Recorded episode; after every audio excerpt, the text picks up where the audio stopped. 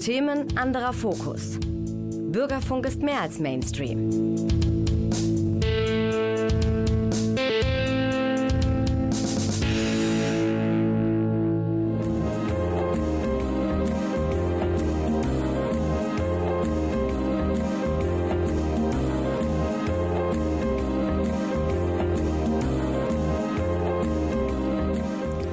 Der Lesewurm. Neues vom Buch- und Hörbuchmarkt und aus der Kultur.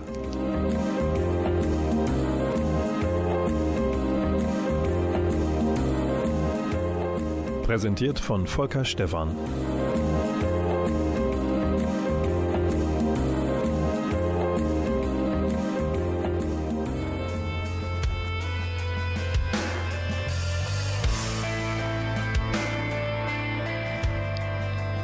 Ja, die Botschaft, die erste Botschaft des November-Lesewurms ist ein Riff, das Riff des Jahres 2022 von einer Münsteraner Band. Hört's euch an.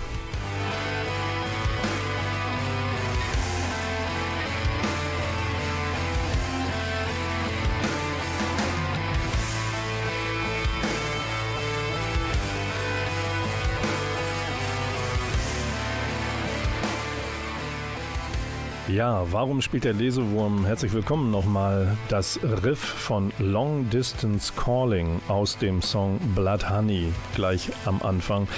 Ja, weil es natürlich eine Botschaft ist. Äh, so ein Riff auf dem aktuellen Album zu präsentieren, das muss einem erstmal einfallen. Ich will es jetzt nicht mit Deep Purple äh, vergleichen, aber und auch nicht auf eine Stufe heben, tu es aber trotzdem. Warum das jetzt? Na, in dem Song Blood Honey kommt dieses Riff gegen Ende des Songs, so nach Minute sieben, drei Viertel. Und manchmal gibt es ja Radiosendungen, die spielen diese Musik in dieser Länge gar nicht mehr. Und der Lesewurm macht da leider keine Ausnahme. Deswegen haben wir Long Distance Calling. Der Klaus Blödo in der Technik winkt auch schon wie verrückt. Und ich das Riff des Jahres für den Lesewurm im Lesewurm vorgezogen. Und gleich hören wir ein bisschen mehr von dem aktuellen Album der Münsteraner Band Long Distance Calling. Das war es zu diesem unglaublich guten Riff auf einem unglaublich wirklich guten Album. Der Lesewurm im November schmeißt nur so mit runden Geburtstagen, Jubiläen um sich. Wir gucken ins Jahr 1972 zurück. Wer Mathe drauf hat im Zahlenraum bis 100, der weiß, dass das 50 Jahre zurückliegt. Da gab es nicht nur schöne Ereignisse, aber um Olympia und die Attentate machen wir in dieser Sendung zumindest einen Bogen. Wir gucken ins Jahr 1962 äh, zurück. Dann geht es nämlich um eine 100-jährige also Eva Rossmann, der Autorin, nicht zu nahe treten zu wollen, sie ist jetzt nicht 100, die Österreicherin, sondern sie ist 1962 geboren, also runde 60 Jahre alt in diesem Jahr. Und Eva Rossmann schreibt gesellschaftspolitische Krimis. Und der aktuelle, der wie immer in dem wunderbaren Verlag Folio Verlag erschienen ist, heißt Tod einer Hundertjährigen. Und es ist, Folio Verlag hatte ich in der letzten Sendung, glaube ich, vorgestellt. Da ging es um den Marsch auf Rom, diese, dieses unsägliche Auferstehen des Faschismus in Italien unter Mussolini. Ein äh, sehr interessantes, wiederveröffentlichtes Buch im Folio Verlag. Und jetzt geht Eva Rossmann in ihrem Krimi auch nach Italien, weil auf Sardinien lässt sie nämlich ihre Reihe um die Journalistin Mira Walensky weiterlaufen laufen. Sardinien gilt als Hort der Alten. Man wird unglaublich alt. Viele sind um die 100 oder sogar drüber. Und dann stirbt aber eine auf dieser Insel Sardinien. Und Mira Walensky tut, was sie nicht lassen kann. Sie mischt sich überall ein und geht dem Bösen hinterher.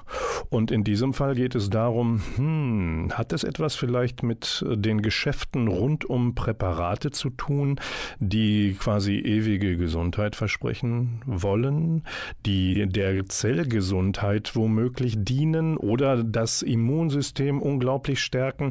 Also da liegt einiges in, im Argen und Eva Rossmann schickt im zarten Alter von 60 Mira Walensky auf die Spur und auf die Suche nach dem oder der Mörderin einer Hundertjährigen, Sardinien. Das war der erste Tipp im Lesewurm im November hier auf Antenne Münster. Und der Klaus Blödo ist so nett und spielt uns jetzt vielleicht knapp einen ganzen Song von Long Distance Calling, der Münsteraner Prog-Rock-Band vom aktuellen Album Eraser. Hören wir jetzt den Song Sloth.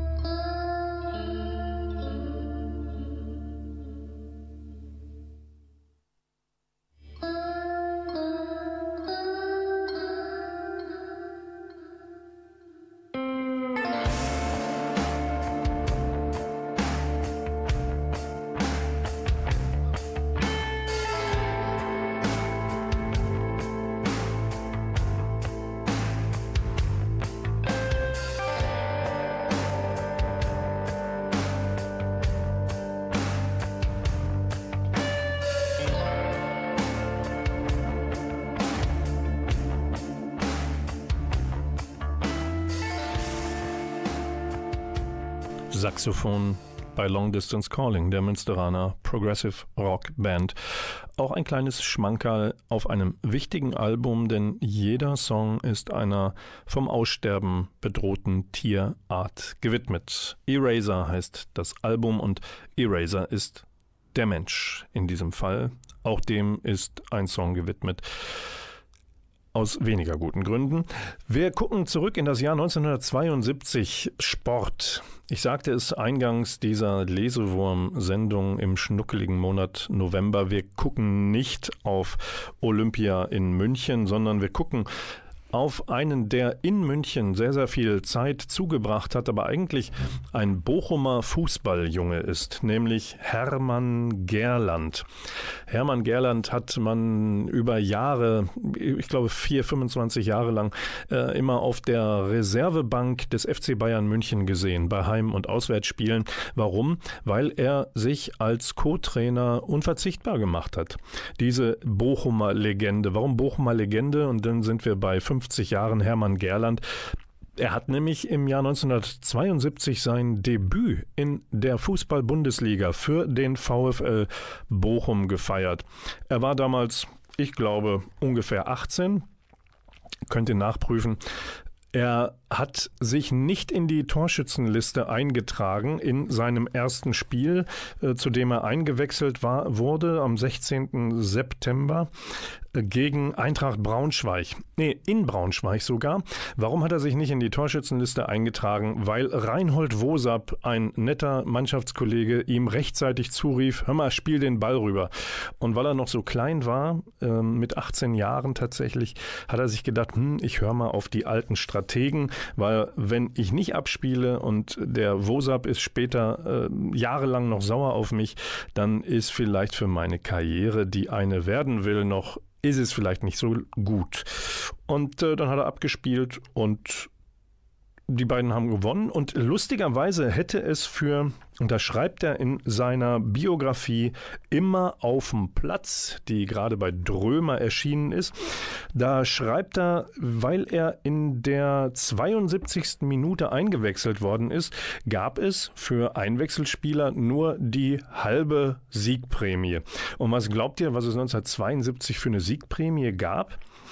800 D-Mark. So, da hätte er also 400 bekommen dürfen als ne, nicht äh, volle Zeit äh, eingesetzt. Äh, und was passiert? Er kriegt aber nur 200.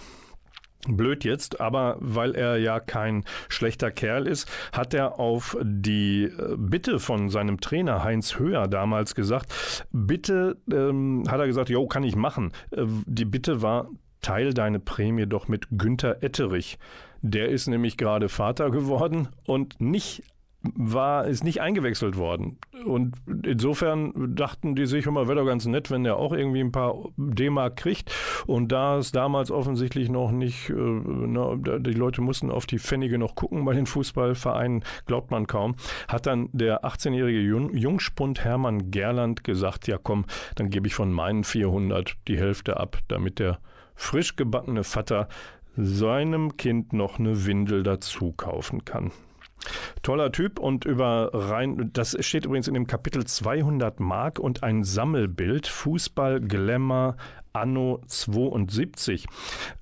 Hermann Gerland schreibt darin, also auf die 200 Mark, die er damals abgegeben hat, Westmark, äh, habe er, das habe er relativ schnell kompensieren können, weil er habe nämlich anschließend 250 Mark bekommen. Ihr kennt noch die Sammelbildheftchen. Damals brachten die, brachte der Bergmann Verlag die rauf, äh, raus und äh, versammelte Leute in irgendwelchen komischen Zimmern und fotografierte die ab. Damals gab es ja noch keinen Handy-Klick und so.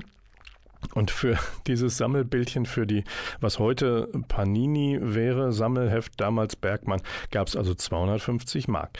Das war für einen 18-Jährigen, glaube ich, traumhaft. Und über Wosap erzählt der liebe Hermann Gerland noch, Reinhold Wosap sei auch insofern ein sehr netter Kollege gewesen, der nicht nur zurief, hör mal kleiner, spiel mal den Ball rüber, ich möchte ein Tor machen, sondern der hat in der Halbzeitpause sich immer noch die Haare geföhnt.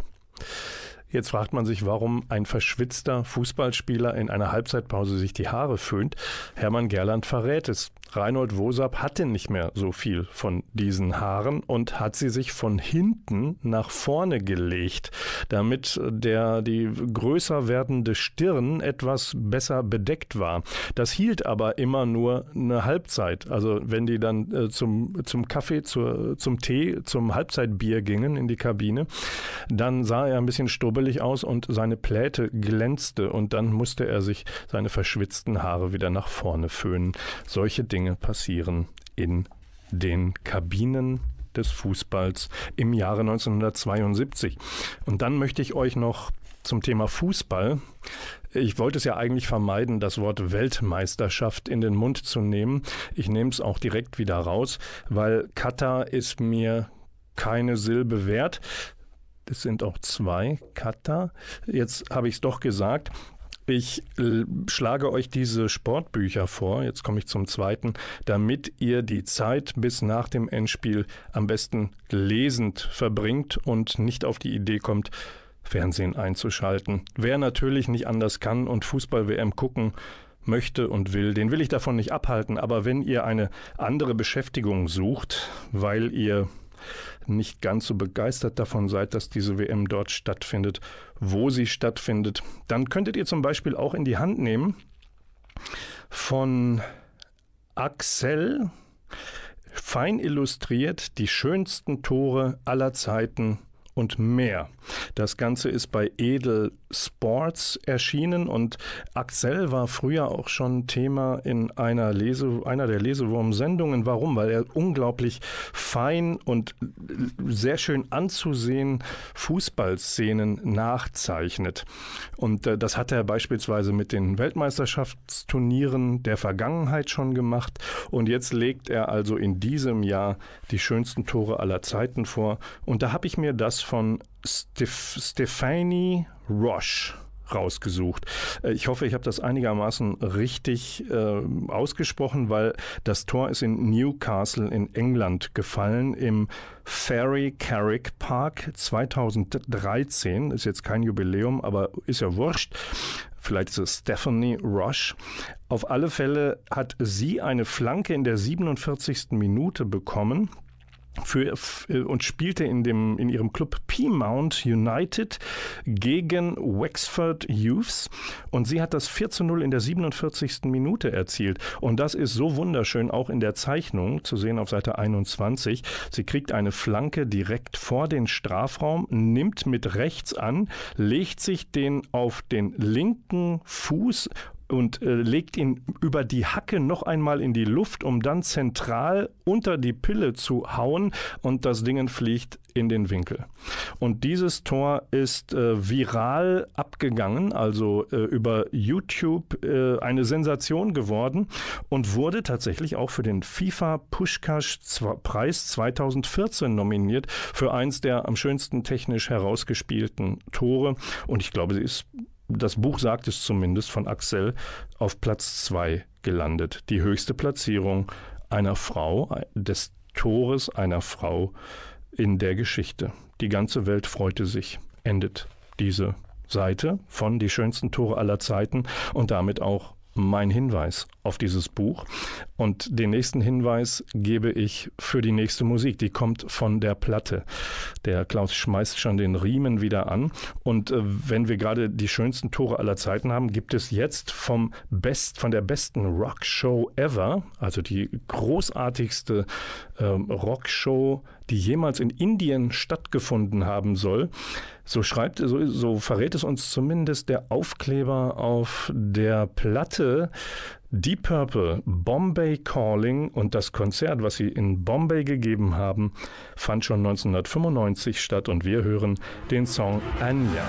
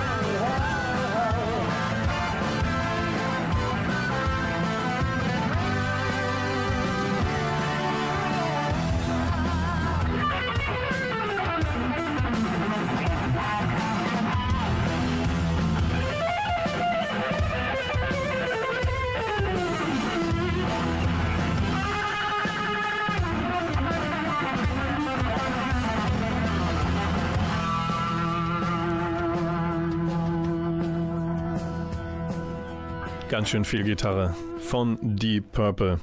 Steve Morse muss es 1995, glaube ich, schon gewesen sein. Der immer noch der Gitarrist der britischen Rockband ist. Das leise Knacken zwischendurch habt ihr vielleicht gehört.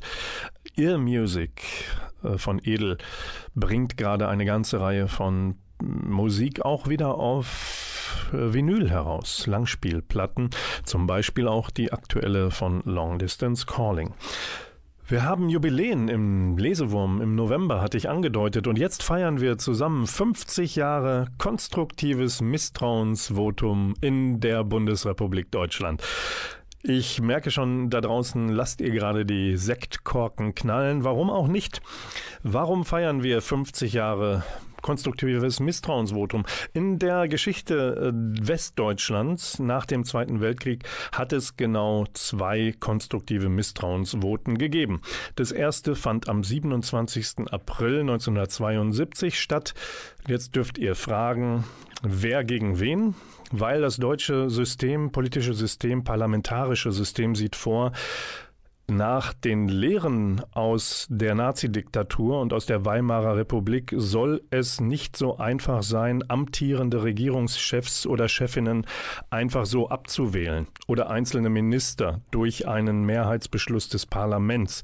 Warum will man das nicht? Weil sich häufig dann links oder rechts oder Extreme miteinander verbünden, die sonst eigentlich nichts am Hut haben politisch, aber wenn sie sich auf jemanden eingeschossen haben in der Regierung, an der sie nicht nicht beteiligt sind, dann finden sie zumindest in einem Misstrauensvotum zueinander und das kann ein politisches System lähmen. Und das will die parlamentarische Demokratie nicht und deswegen haben sich die Mütter und Väter des Grundgesetzes der Bundesrepublik Deutschland überlegt, wenn tatsächlich es dazu kommen sollte, dass ein amtierender äh, Bundeskanzler oder eine Kanzlerin das Vertrauen, die Mehrheit im Parlament verliert, muss gleichzeitig eine Nachfolgerin oder ein Nachfolger vom Parlament gewählt werden, also die Mehrheit hinter sich bringen. Und das ist nicht ganz so einfach dachte sich aber Rainer Barzel 1972, ich habe genügend Abweichler aus der SPD und der FDP zusammen, um die regierende sozialliberale Koalition unter Willy Brandt zu stürzen. Es deutete auch viel darauf hin und deswegen ließ er es darauf ankommen, sich wählen lassen zu wollen, denn darum ging es in diesem konstruktiven Misstrauensvotum. Konstruktiv wäre gewesen, Rainer Barzel bekommt 249 Stimmen und damit die absolute Mehrheit im deutschen, im westdeutschen Bundestag. Er erhielt aber nur 247. So siegessicher wie er vor der Abstimmung war, so sehr entglitten ihm die Gesichtszüge danach. Es gab zehn Nein-Stimmen und drei Enthaltungen. Das war so ein bisschen Trickserei von SPD und FDP. Die hatten ihren eigenen Leuten ja, verboten darf man das sagen, mit abzustimmen. Nur die Ministerinnen und Minister stimmten mit ab, damit auch von CDU, CSU einige sich ermuntert fühlten, nicht mit für Barzel zu stimmen. Und dann würde es nicht so auffallen, dass nicht alle für Barzel aus der CDU, CSU gestimmt hätten. Insofern gab es halt ein paar Nein-Stimmen. Nein und Enthaltung ist in dem Fall das gleiche, denn es ist kein Ja für den Konkurrenten. Und der hatte zu wenig. Und warum erzähle erzähle ich das? Weil nämlich das Buch Verrat am Rhein von Hartmut Palmer, dieser Roman, der bei Gemeiner erschienen ist Anfang des Jahres, der greift genau dieses Thema auf. Später gab es ja, ein Jahr später, 1973, gab es schon die Gerüchte, oh, oh, oh, da ist Geld geflossen. Da gab es von der SPD Geld an einen CSU-Abgeordneten, 50.000 D-Mark. Aber da stand Aussage gegen Aussage und von daher ist dieser Untersuchungsausschuss, der eingesetzt worden war, ausgegangen wie das Hornberger Schießen. Nämlich niemandem war nichts nachzuweisen. Und äh, Verrat am Rhein ist eine Art Spionage-Krimi rund um dieses missglückte konstruktive Misstrauensvotum. Und Hartmut Palmer ist ein interessanter Mann. Er ist inzwischen 81 Jahre und war damals 72 politischer Korrespondent in Bonn, der damaligen Hauptstadt Westdeutschlands, der Bundesrepublik im geteilten Deutschland. Und er war mit auf der Pressetribüne, als dieses Misstrauensvotum stattfand. Und ihn hat diese Geschichte nicht losgelassen. Damals hat er das so wahrgenommen wie alle Betrachterinnen und Betrachter. Er Hat gedacht, ja gut, wird wohl seine Richtigkeit haben. Und dann hat es ihn natürlich gepackt, als die ersten Gerüchte aufkamen. Dann war die äh, Frage, wer hat denn eigentlich, waren es die bösen Sozis? Und dann kam aber schon das Gerücht auf, oh, die Stasi, also das Ministerium für Staatssicherheit, der Geheimdienst der DDR habe seine Finger mit im Spiel. Und all das, was er weiß an Fakten und was tatsächlich passiert ist, das verwebt Hartmut Palmer in Verrat am Rhein. Und er hat noch eine andere Erklärung für dieses missglückte Misstrauensvotum. Und das konnte er äh, Zeit seines Journalistenlebens aber nicht durch eine zweite Quelle beweisen. Gute Journalisten äh, lassen sich nicht nur eine Geschichte einmal erzählen, sondern sie überprüfen das, was sie von einer Quelle haben, durch eine zweite. Und die hatte er nicht für das, was er jetzt aber im Roman verarbeiten darf und als Fiktion weitergeben darf, nämlich, dass es der CSU durchaus gelegen war, dass Barzel nicht Kanzler wurde.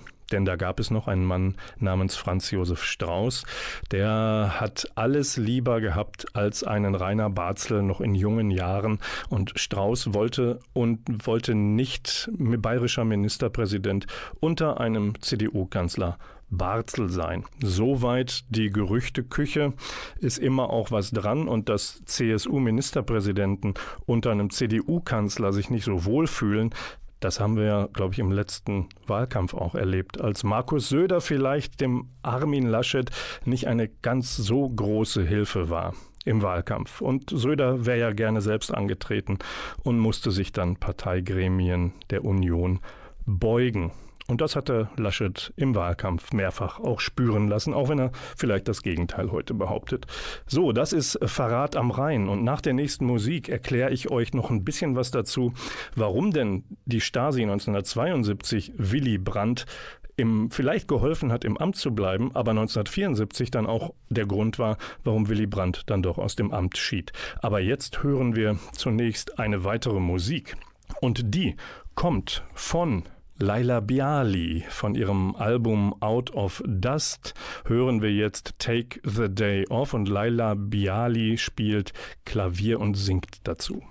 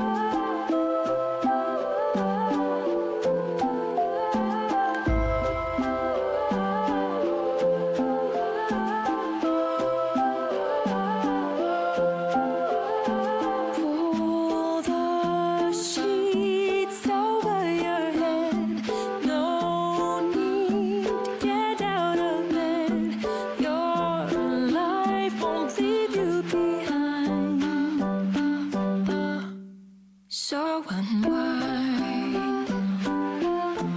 La di da da da. La di da da da.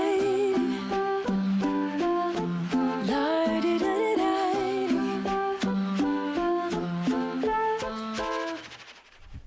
Laila Biali mit Take the Day Off vom Album Out of Dust und Jubiläum, Jubiläum im November Lesewurm. Dieses Album erschien 2020 bei Act Music. Und das ist ein deutsches Jazzlabel und feiert in diesem Jahr 30. Geburtstag. Herzlichen Glückwunsch. Willy Brandt war eben Thema. 50 Jahre erstes konstruktives Misstrauensvotum in der Bundesrepublik.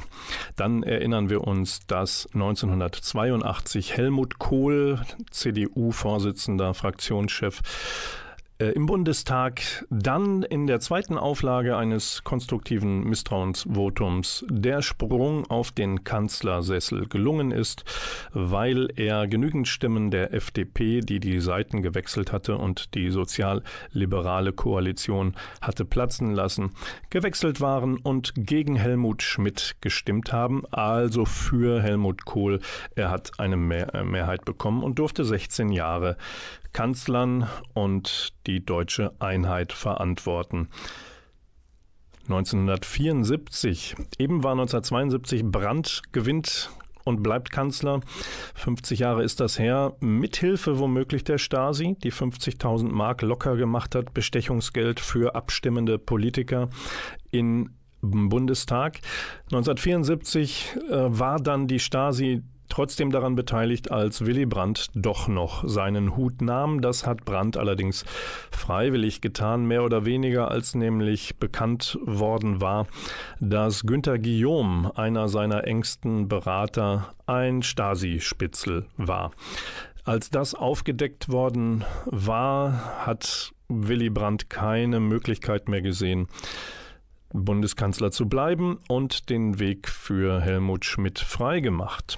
Und das erzähle ich euch, weil Titus Müller gerade in seinem aktuellen Roman Krimi Das zweite Geheimnis auch dieses Ereignis des Rücktritts von Willy Brandt als Hintergrund nimmt für die Geschichte, die er erzählt zwischen der Bundesrepublik und der DDR. Und das ist auch ein Spionageroman, weil Titus Müller hat schon angefangen, das ist Band 2 von insgesamt dreien. Die fremde Spionin spielte 1961 und führt eine Spionin ein, Ria Nachtmann aus dem Osten, die sich vom BND, vom Bundesnachrichtendienst Westdeutschlands, anwerben lässt. Diese Geschichte ist erzählt des ersten Bandes und zwölf Jahre später, wir schreiben das Jahr 1973 im Roman, wird Ria Nachtmann noch einmal schwach? In doppelter Hinsicht, denn sie hat sich damals schon verliebt in einen Westdeutschen namens Jens und jetzt will sie ihn unbedingt wiedersehen nach all der Zeit. Sie hat ihn nicht vergessen können. Und das führt zu Schwierigkeiten, weil sie darf aus dem Osten ja nicht raus und muss versuchen, unter schwierigsten Bedingungen sich im befreundeten sozialistischen Ausland, der, mit der DDR befreundet, ähm, zu treffen. Äh, ich glaube, es ist Bulgarien in Varna, ein beliebtes Urlaubsziel. Äh, dort trifft sie ihren Jens wieder. Dummerweise hat die Stasi überall Augen und Ohren offen und bekommt natürlich auch das mit. Und es überschneiden sich die Ereignisse der Schwager von Ria hat gerade versucht, äh, die Republik zu verlassen, also die Grenze zum Westen zu überwinden und ist dabei gefangen worden. Und dann gerät natürlich gleich die ganze Sippe mit in Verdacht, zumal Ria Nachtmann auch bei dem langsam zu einer großen Karriere kommenden Schalk Golodkowski. Dort ist sie seine rechte Hand und von daher muss sie überprüft werden und das nicht auf die feine Art und Weise. Sie trifft also gerade in Bulgarien einen Westler. Ihr Schwager will die Republik verlassen und fliehen und drum landet sie ich glaube in Plötzensee und muss äh, sich Verhören aussetzen und die sind nicht schön, aber sie kommt irgendwie da wieder raus. Aber sie arbeitet dran im Hintergrund Kontakt mit dem BND aufzunehmen wieder, alte Bekanntschaften aufleben zu lassen, um doch dann auch die DDR verlassen zu können, der Liebe wegen. Und da muss sie sich einerseits äh, zu erkennen geben gegenüber dem BND, was schwierig genug ist, weil telefonieren und andere Dinge 1973 ist schwierig, Briefe schreiben, es wird ja alles kontrolliert und gefilzt. Sie findet Wege, ihren alten Kontaktmann zu kontaktieren und gleichzeitig versucht sie aber auch ihren Schwager zu retten. Der liegt schwer verwundet in einem DDR-Krankenhaus und mit dem passiert normalerweise nichts Gutes, wer aus der DDR fliehen wollte.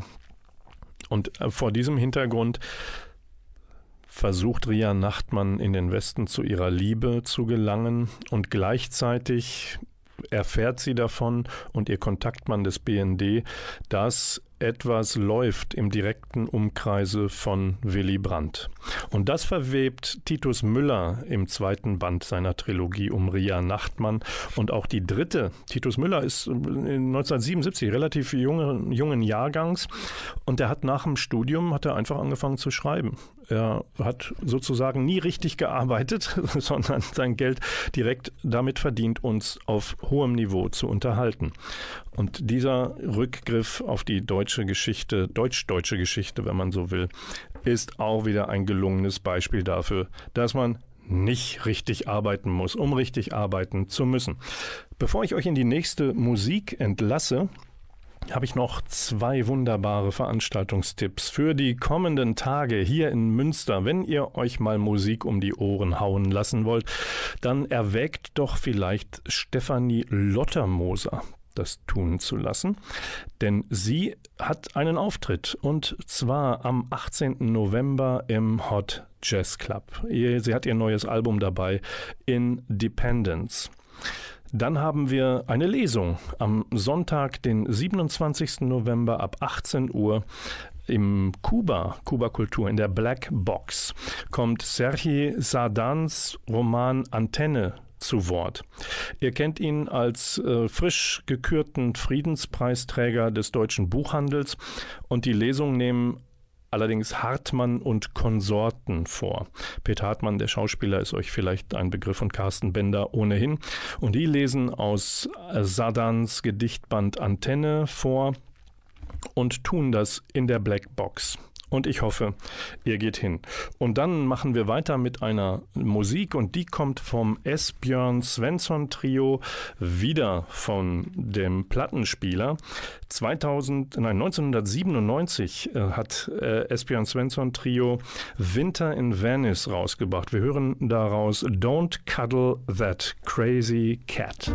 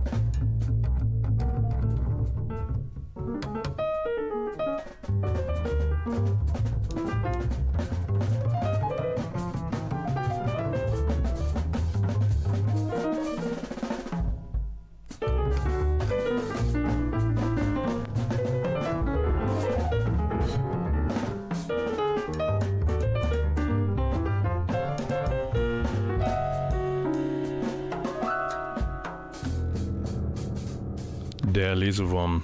Mit ein bisschen Jazz vom Esbjörn Svensson Trio. Esbjörn Svensson ist leider auch nicht mehr unter uns, aber die Musik lebt weiter des Schweden und seiner beiden Mitstreiter. Der Lesewurm im November kommt jetzt allmählich zum Ende und kredenzt euch schnell noch die Hörbuch Top 5. Im November steigen wir mit Platz 5 ein und das ist für uns Tommy Jaut. Tommy Jaut ähm, hat herausgebracht, kommt zu nix. Nix erledigt und trotzdem fertig. Heißt, ja, eine Sammlung von gute Laune Stories erscheint gerade bei Argon. Und worum geht es dabei? Nun, Tommy Jaut ist ja ein Komiker, äh, ein, ein Humorist und nimmt die Unbillen des Lebens, äh, ja, nicht auf die leichte Schulter, aber er nimmt es mit einem Augenzwinkern hin fragt sich, warum ist die Steuererklärung komplizierter als etwa Hebräisch zu lernen. Darf man lästige Werbeanrufer in den Wahnsinn treiben? Und rund um solche Skurrilitäten des Alltags baut er seine gute Laune Stories. Und das macht er gewohnt gut. Dann kommen wir zu Platz 4 und da gibt es im Hörverlag aktuell, denkt an Weihnachtsgeschenke, nicht wahr? Der Advent bricht bald an. Es gibt die große Hörbuchedition rund um Juli C, die äh, gesellschaftspolitische Themen noch und nöcher aufgreift und das in blendender Form. Und hier gibt es eine Sammlung von drei ihrer Romane. Es äh, ist Unter Leuten Neujahr und Leere Herzen in einer Box veröffentlicht. Das auf Platz 4 in den Hörbuchcharts des Monats November. Dann haben wir auf Platz 3 Johannes Steck liest Utopia Avenue von David Mitchell. Und dieses Hörbuch und der Roman entführen uns in die Londoner Psychedelic-Szene der späten 60er Jahre. Wir haben eine Folksängerin, einen Bluesbassisten, einen Gitarristen und einen Drummer. Und die sorgen für einen unglaublichen Sound und allerdings nur für zwei Alben. Und Utopia Avenue, diese Band wird nacherzählt und sie lässt uns kaum zu Atem kommen. Dafür sorgt eben auch Johannes Steck. Das Ganze bei Argon erschienen. Auf Platz 2 liegt in diesem Monat äh, noch einmal eine Box. Und zwar von J.K. Rowling. Kennt ihr vielleicht? Habt ihr schon mal gehört, diese Schriftstellerin? Die hat einen äh, kleinen Jungen namens Harry Potter erfunden und der Hörverlag bringt rechtzeitig zum Fest, meine Damen und Herren, die Hogwarts Schulbücher raus. Und da hören wir, also all das, was die Zauberlehrlinge und Lehrlinginnen so lernen müssen, das lernen wir kennen auf drei verschiedenen CDs und wir hören das vorgelesen von Rufus Beck zum Beispiel, von Vanida Karun, von Uwe Teschner, von Kathleen Gavlich und, und, und. Und dann bleibt natürlich im November noch Platz 1. Und hier hören wir den Autoren selbst, nämlich Wladimir Kaminer, den aus Russland nach Deutschland übergesiedelten Autoren. Der hat gerade herausgebracht, wie sage ich es meiner Mutter? Die neue Welt erklärt von Gendersternchen bis Biosiegel. Und da hören wir mal rein. Ökologische Gerechtigkeit auf dem Raucherbalkon. Der Sommer war sehr heiß geraten. Bei diesen Temperaturen verwandelte sich die Biomülltonne in unserem Hinterhof in eine Fruchtfliegenproduktionsstätte. Und die lästigen Tierchen flogen, ohne um Erlaubnis zu fragen, zu Hunderten durch die geöffnete Balkontür in unsere Küche. Vorderhaus, erster Stock, Küchenbalkon zum Hof raus. Willkommen seist du, neues freches Leben, dachte die Katze meiner Mutter. Sie freute sich erst über die Ankömmlinge und ging auf die Jagd nach ihnen, machte dann aber schon nach einer Viertelstunde schlapp. Die Katze fühlte sich überfordert. Sie war nicht mehr die jüngste und obendrein von der Hitze etwas faul und langsam geworden. Bis sie eine Fliege gefangen hatte, waren schon drei Dutzend neue im Anflug. Also kaufte Mama im Pfennigland eine elektrische Insektenklatsche Olympia für 4,99 und zog damit sofort den Zorn der Enkelkinder auf sich. Das Verhalten der Oma verstoße gegen die Grundsätze der ökologischen Gerechtigkeit, behaupteten sie. Meine Mutter wunderte sich sehr darüber, dass man Fliegen nicht elektrisch töten durfte. Gefühlt stand sie doch perfekt im Einklang mit dem Zeitgeist. Man kochte inzwischen elektrisch, fuhr elektrisch Fahrrad, putzte elektrisch Zähne, die Elektroautos wurden dem Volk von der Regierung beinahe aufgezwungen. Warum also die Fliegen nicht elektrisch töten? Die lästigen Biofliegen aus der Biotonne mit einer Bioklatsche verfolgen. Alles Bio oder was? fragte Mama nach. Ich hatte Schwierigkeiten, es ihr zu erklären. Das war Wladimir Kaminer aus seinem Hörbuch Wie sage ich es meiner Mutter? erscheint bei Random House Audio. Und das, meine lieben Zuhörerinnen und Zuhörer, war der Lesewurm für den Monat November. Wir hören uns wieder, wenn ihr wollt, am 10. Dezember, sofern das wieder ein Samstag ist. Es ist der zweite eines Monats und damit der Sendeplatz des Lesewurms hier bei Antenne Münster. Produziert ist diese Sendung wie immer geworden im Medienforum Münster dank der helfenden Hände in der Technik von Klaus Blödo. Und der sagt mit Moderator Volker Stephan zusammen Tschüss und Bye-bye bis zum 10. Dezember. Und wir verabschieden uns mit einer Langspielplatte natürlich von A Sunday Night Above the Rain, einem Live-Album von Marillion, hören wir zum Abschied den Song Gaza. Tschüss, macht's gut, bis zum Dezember.